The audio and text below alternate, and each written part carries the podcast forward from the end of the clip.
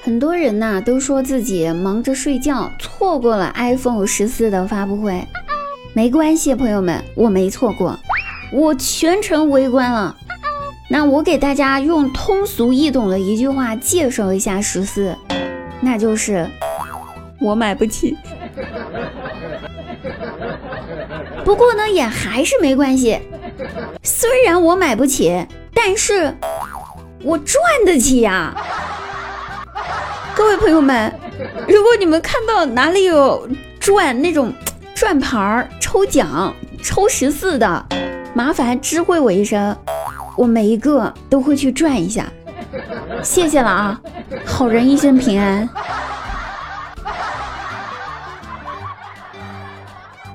现在吧，我们物业群里面每天讨论的话题都是围绕一个中心点，那就是明天能不能解封。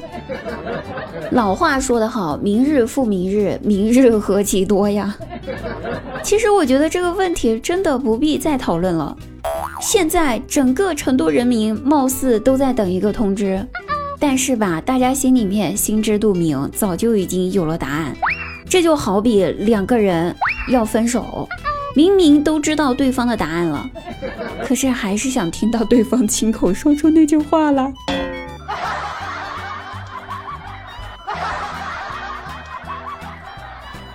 我呢，在家待着最多的就是要被老妈逮着我去相亲了。哎，他给我找了个男的，加微信。我想着说，反正这几天又出不去，打发时间也可以，于是就加了好友，开始聊天。聊了几次吧，看得出来，对方为了想和我相处，为了有话可以和我聊，他一直都是以问问题的方式在和我聊天。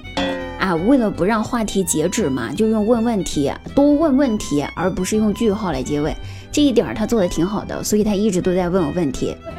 不过，他真的是啥都问得出口。他问我，你们女生都是怎么铺床的呀？那我也是无聊，我也是很有耐心的给他好好讲解了一番。我说，你先把被子。放在桌子上面或者空地上，先铺床单，再装被套，再装枕头套，再把被子放回床上铺平整就可以了。过了一会儿之后，他发来消息问我说：“那什么是被子呢？” 我真的是离了个大谱了吗？不能再继续聊下去了，我觉得再聊下去我血压要升高的。不过呢，你说她离谱吧，但是比起我闺蜜来吧，我觉得我闺蜜更离谱。我和我闺蜜聊天，我跟她说：“我说姐妹，跟你说个好玩的事儿呗。”啊，她说：“你说。”我说：“听我奶奶说哈，当年。”有三个不同的媒人给我爸做介绍，介绍对象，可是最后三个人介绍的都是我妈，好神奇呀！就很羡慕我爸和我妈这种天生的缘分。然后我闺蜜过了一会儿问我，她说：“哦，那最后你爸和你妈两人在一起了吗？”没有三年脑血栓问不出这种问题的。真的，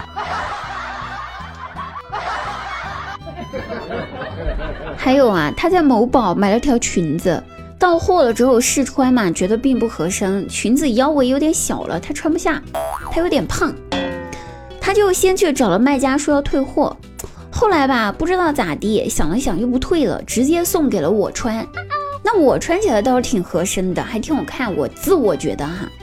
直到前两天，我看到他和某宝客服的聊天记录，他跟人说：“我不退货了，裙子我闺蜜穿起来很丑，我很满意，谢谢，五星好评。”你大爷的！